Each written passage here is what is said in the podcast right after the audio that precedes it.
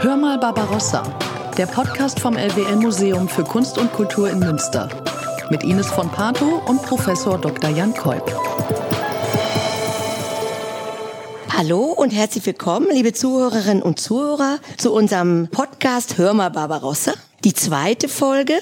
Ich darf als allererstes wieder meinen Gesprächspartner, den Historiker Jan Kolb, begrüßen. Hallo, lieber Herr Kolb. Und der historische Barbarossa, den haben wir ja in der ersten Folge jetzt kennengelernt und wir wissen, dass die Wahrnehmung Barbarossas bereits zu Lebzeiten vielschichtig ist und dass es nicht nur eine Erzählung zu Barbarossa gibt. Heute wenden wir uns einer ganz besonderen Geschichte zu, nämlich der Geschichte des schlafenden Barbarossas im Berg Kiffhäuser, der wieder auferstehen soll, um eine scheinbar deutsche Nation wieder zu vereinen und im nationalistischen Sinne zur alten Blüte zu verhelfen. Wie kam es dazu? Ja, eigentlich war es der Enkel Friedrich Barbarossa, Kaiser Friedrich II., über den man nach seinem Tod munkelte, er sei gar nicht gestorben, sondern würde sich an einem geheimen Ort aufhalten und auf seine Rückkehr zu warten, um das Reich in Blüte und Kraft zu erneuern. Es standen dann ganz verschiedene Berge in dem Ruch, dieser geheime Rückzugsort des Kaisers zu sein. In Thüringen, wo der Kyffhäuser ja steht, hatte diese Vorstellung immer wieder im Lauf der Geschichte eine Konjunktur. Immer wieder erwartete man diese heilsbringende Rückkehr eines Kaisers Friedrich, so etwa nach dem Massensterben der Pest oder nach den Gemetzeln des Bauernkrieges. Und diese Legende wurde dann von verschiedenen Seiten auch in Schriftform festgehalten finden, so etwa in dem 1519 gedruckten Volksbüchlein, wo der Kaiser nun explizit Friedrich Barbarossa heißt und der Berg, um den es geht, Kyffhäuser. Und in solchen Quellen wurde diese Legende schließlich über die Zeiten transportiert und unter anderem von den Gebrüdern Grimm dort wiederentdeckt. Sie waren ja bekanntlich immer auf der Suche nach alten Märchen und Legenden und haben die aufgeschrieben, hier in dem Fall in den deutschen Sagen. Und über dieses Werk erlangte diese Geschichte dann eine große Popularität und wurde weiter gelesen und literarisch verarbeitet, unter anderem ja von Friedrich Rückert. Also Barbarossa wird also 700 Jahre später zum deutschen Nationalmythos gemacht. Die Legende, wie Sie auch schon sagten, wurde vor allem durch ein Gedicht von Friedrich Rückert geprägt, das sich damals in allen Schulbüchern fand. Wir hören einmal kurz rein. Der alte Barbarossa, der Kaiser Friedrich, im unterirdschen Schlosse hält er verzaubert sich. Er ist niemals gestorben, er lebt darin noch jetzt. Er hat im Schloss verborgen zum Schlaf sich hingesetzt. Er hat hinabgenommen des Reiches Herrlichkeit und wird einst wiederkommen mit ihr zu seiner Zeit. Der Stuhl ist elfenbeinern, darauf der Kaiser sitzt, der Tisch ist marmorsteinern, worauf sein Haupt er stützt. Sein Bart ist nicht von Flachse, er ist von Feuersglut, ist durch den Tisch gewachsen worauf sein Kinn ausruht. Er nickt, als wie im Traume, sein Aug halb offen zwingt, und je nach langem Raume er einen Knaben winkt. Er spricht im Schlaf zum Knaben, Geh hin vors Schloss, o Zwerg, und sieh, ob noch die Raben herfliegen um den Berg. Und wenn die alten Raben noch fliegen immer da, so muss ich auch noch schlafen, verzaubert hundert Jahr. Das ist ja schon sehr schräg, dass die historische Person zu einer gesamtgesellschaftlichen Erzählung wurde. Und das klingt nach Film und Fiktion. Ein Begriff, der in diesem Kontext aber auch immer wieder auftaucht, ist der eines nationalen Helden. Inwiefern passt dieser Heldenmythos zum historischen Barbarossa? Ja, man könnte jetzt natürlich sagen, dass dieser Barbarossa Rückert mit dem Barbarossa des 12. Jahrhunderts eigentlich nicht mehr als den Namen gemein hat. Es lassen sich aber sicherlich Anknüpfungspunkte finden und Gründe ausmachen, warum sich gerade dieser Herrscher geeignet hat, im 19. Jahrhundert zur Projektionsfläche zu werden und warum gerade dieser Herrscher sozusagen in den Berg hineingedacht wurde. Und dazu zählt sicher der Umstand, dass Barbarossa als einziger Herrscher des römisch-deutschen Reiches keine bekannte Grabstätte hat. Er ist ja auf dem Weg ins Heilige Land gestorben mhm. und seine Eingeweide, sein Fleisch und seine Knochen wurden an drei verschiedenen Orten bestattet. Die entsprechenden Grabstätten sind nicht mehr bekannt, so dass eben sozusagen es keinen Erinnerungsort im physischen Sinne gab. Also warum dann nicht der Kyphäuser, so könnte man sagen, welcher Herrscher hätte besser hineingepasst. Und es ist außerdem so, dass sein Name unmittelbar mit einer Periode der Machtentfaltung des römisch-deutschen Reiches verknüpft wurde, mit großen Feldzügen, mit Schlachten, auch wenn der historische Barbarossa schließlich ja als Verlierer vom Platz ging, so ist doch sozusagen so etwas wie der Anschein von militärischer Größe an ihm haften geblieben. Und das im 13. Jahrhundert bekanntlich erloschene Geschlecht der Staufer hatte als weiteren Vorteil so etwas wie politische Neutralität oder jedenfalls sozusagen eine unproblematische politische Stellung an sich, anders als etwa die Habsburger oder Karl der Große, der ja bekanntlich auch von Frankreich aus als Herrscher beansprucht wurde. Das heißt, dieser in irgendeinem Sinne unbeschriebene, auch sozusagen unbekannte und von seiner Grabstätte her nicht mehr auffindbare Herrscher hat sich offenbar ganz ideal als Projektionsfläche für nationale Gedankenexperimente geeignet. Aber können Sie sich denn erklären, warum ausgerechnet das Mittelalter 700 Jahre später im 19. Jahrhundert so populär wird?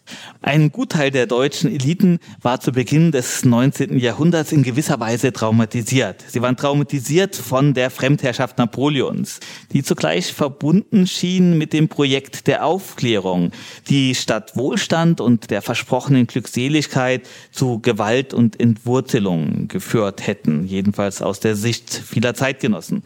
Enttäuscht waren sie auch wahrscheinlich davon, dass durch nach den napoleonischen Kriegen und nach dem Wiener Kongress das deutsche Sprachgebiet in zahlreiche Einzelstaaten zersplittert war, die erhoffte Einheit sich nicht realisieren ließ.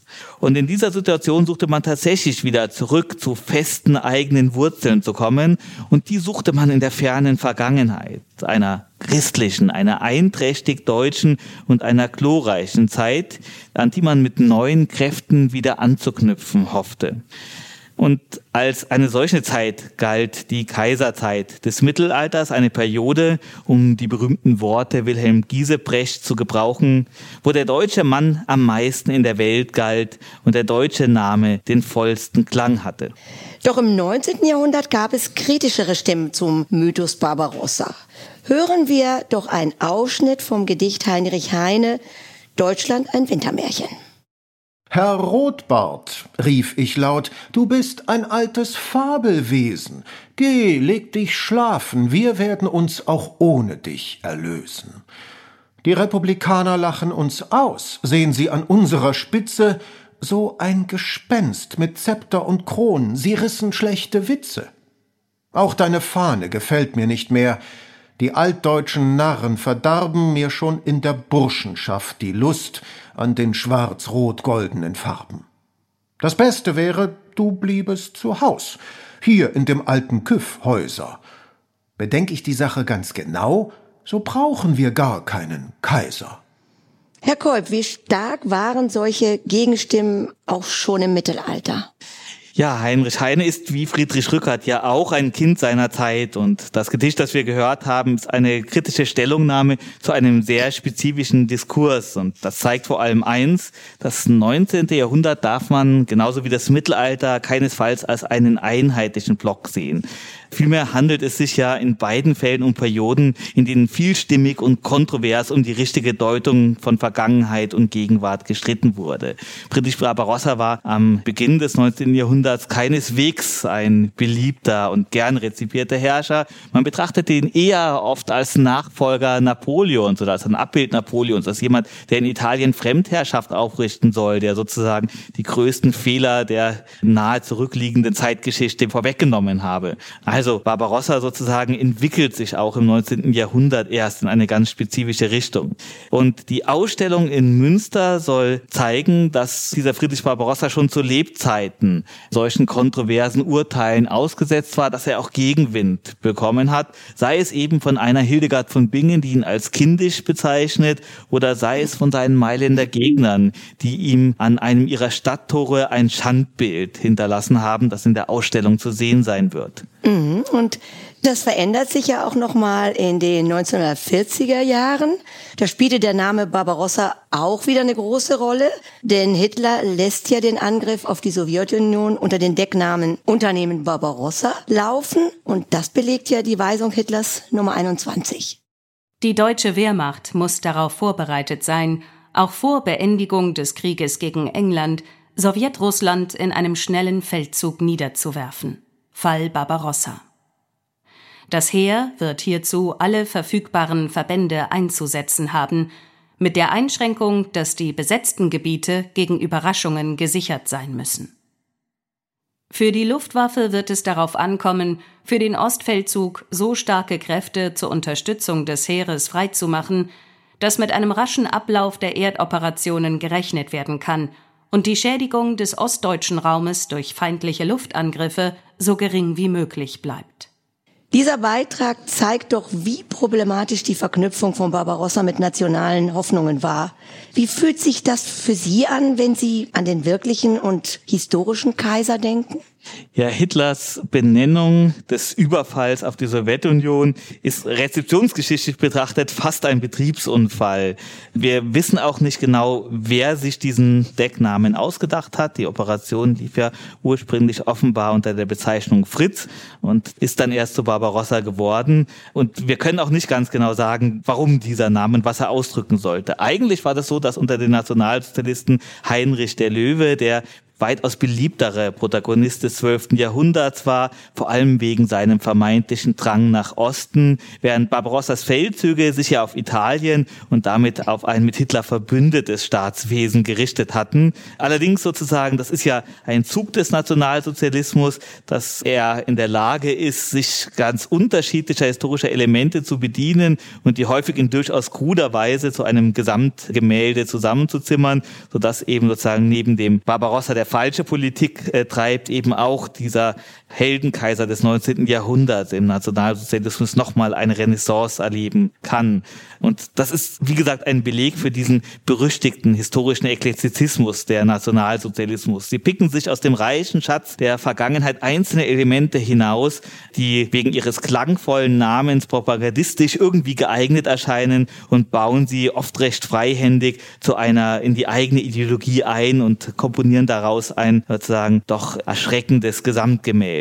Als Mittelalterhistoriker müsste mich dieses Gemälde eigentlich kalt lassen und ich müsste sagen, das ist einfach ahistorisches Denken, aber diese missbräuchliche Verzerrung der Vergangenheit wirkt doch oft in erschreckender Weise bis in unsere Gegenwart hinein und dann kann sie einen natürlich nicht mehr kalt lassen. Es geht ja noch bis in die Gegenwart weiter. Bis heute pilgern AfD-Funktionäre des äußeren rechten Randes an das Kiffhäuser-Denkmal in Thüringen. Wieso ist das so und wie sollen wir heute mit Barbarossa denn umgehen? Es spricht absolut nichts dagegen, sich an Friedrich Barbarossa zu erinnern. Alles andere wäre ja geschichtsvergessen. Aber wir haben die Wahl, an welchen Staufer wir uns erinnern wollen, welche Aspekte der Vergangenheit wir auswählen möchten.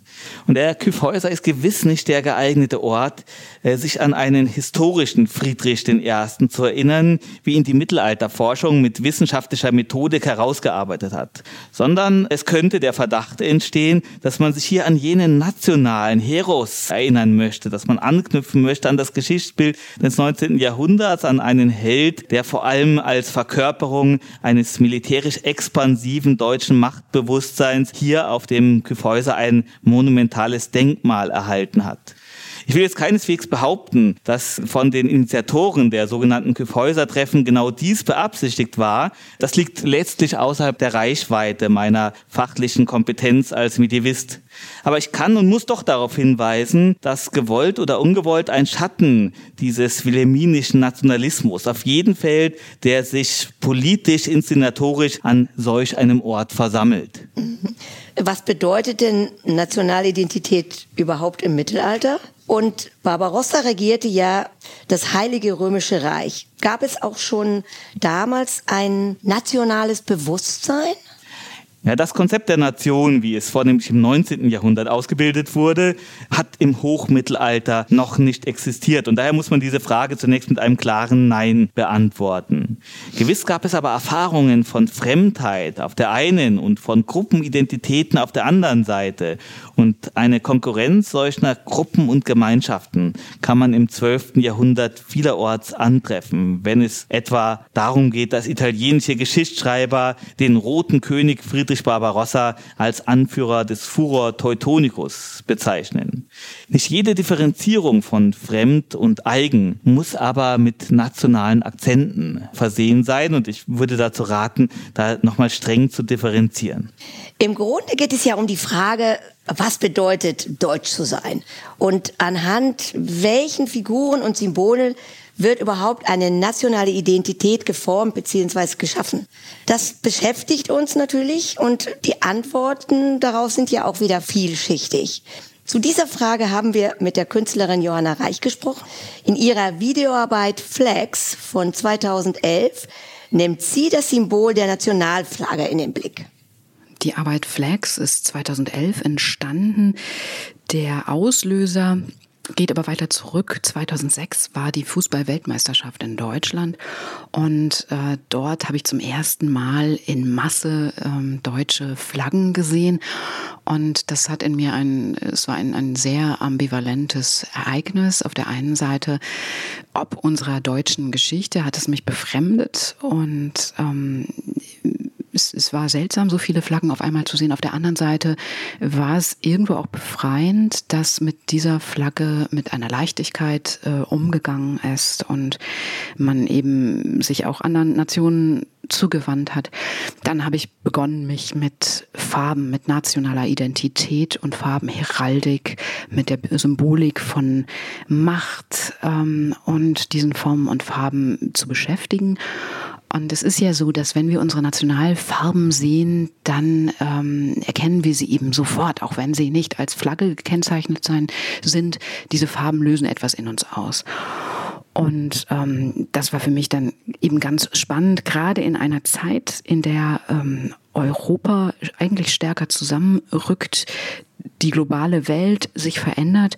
Und deshalb sieht man eben auch diesen Fernseher ähm, auf meinem Video, weil der auch so ein bisschen das Ende des Fernsehzeitalters markiert, in dem Informationen über den Fernseher dargeboten werden. Diese Macht des Fernsehers ist zu Ende der Fernsehgesellschaft. Die, ähm, das wirkliche Zeitalter des Internets äh, ist eigentlich unverkennbar da. Und in diesem Zug geht es ja auch darum, was passiert ähm, mit dieser großen Globalisierung. Auf der einen Seite sind wir global, auf der anderen Seite gibt es eine Gegenbewegung, dass wir wieder stärker im eigenen Land, im Nationalen unterwegs sind. Ähm, das ist eine spannende Geschichte. Und da geht es eben auch um Grenzen, dass wir uns abgrenzen vom Nachbarland. Und ähm, das breche ich so ein bisschen, den Konstrukt, die Idee von Grenzen breche ich in meiner Arbeit auf. Man sieht natürlich ähm, diese Nationalfarben und dann gibt es eine kleine Veränderung, nämlich dass die Kamera einfach auf die Seite kippt und plötzlich wird aus der einen Flagge eine andere. Also ich tausche natürlich auch Farben aus, aber diese Perspektive kippt und plötzlich ähm, tauschen wir eine oder zwei Farben aus und ein anderes Land entsteht. Und trotzdem ist es eigentlich nur ein, ein kleiner Perspektivwechsel, der da passiert. Und äh, schon passiert auch etwas mit uns und das stelle ich natürlich in Frage, diesen ähm, Konstrukt von Grenze, von Identität. Wo wollen wir hin? Was bedeutet Europa? Was bedeuten diese Farben, mit denen wir uns identifizieren? Die Frage der Grenze und wer zu einer Nation dazugehört, bewegt uns doch immer heute auch noch. Wie war das denn im Mittelalter? Und das Reich war ja riesig. Haben Grenzen schon damals eine große Rolle gespielt? Ja, selbstverständlich gab es im Mittelalterlichen Reich Grenzen, gab Sprachgrenzen, es gab historisch gewachsene Grenzen wie derjenige des Rheins zwischen dem antiken Gallien und Germanien.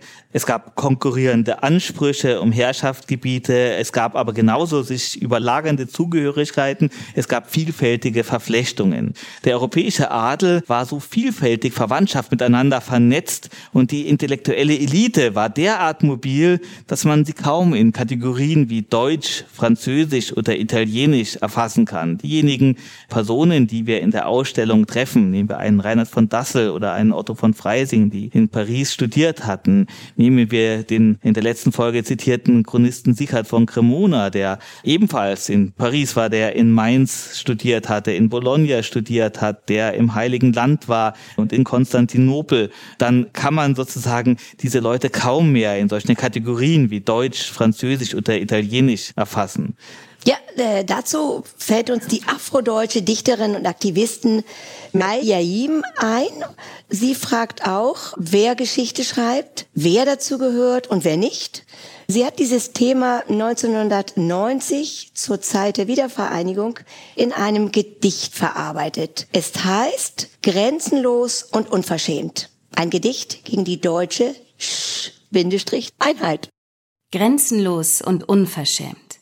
Ein Gedicht gegen die deutsche Sch Einheit. Ich werde trotzdem afrikanisch sein, auch wenn ihr mich gerne deutsch haben wollt. Und werde trotzdem deutsch sein, auch wenn euch meine Schwärze nicht passt. Ich werde noch einen Schritt weitergehen, bis an den äußersten Rand, wo meine Schwestern sind, wo meine Brüder stehen, wo unsere Freiheit beginnt. Ich werde noch einen Schritt weiter gehen und noch einen Schritt weiter und wiederkehren, wann ich will, wenn ich will grenzenlos und unverschämt bleiben. Maya Yim stellt mit ihren Gedichten die deutsche Erinnerungskultur in Frage. Sie fragt, wer schreibt die Geschichte und wer gehört dazu? Damit entlassen wir Sie, liebe Zuhörerinnen und Zuhörer, heute in Ihre eigene Gedankenwelt. Schön, dass Sie wieder dabei waren. In der nächsten Folge beschäftigen wir uns mit der Gesellschaftskultur im Mittelalter und fragen, wie die Gesellschaft damals funktioniert hat. Ciao und Servus. Hör mal Barbarossa, der Podcast vom LWL Museum für Kunst und Kultur in Münster. Mit Ines von Pato und Professor Dr. Jan Kolb.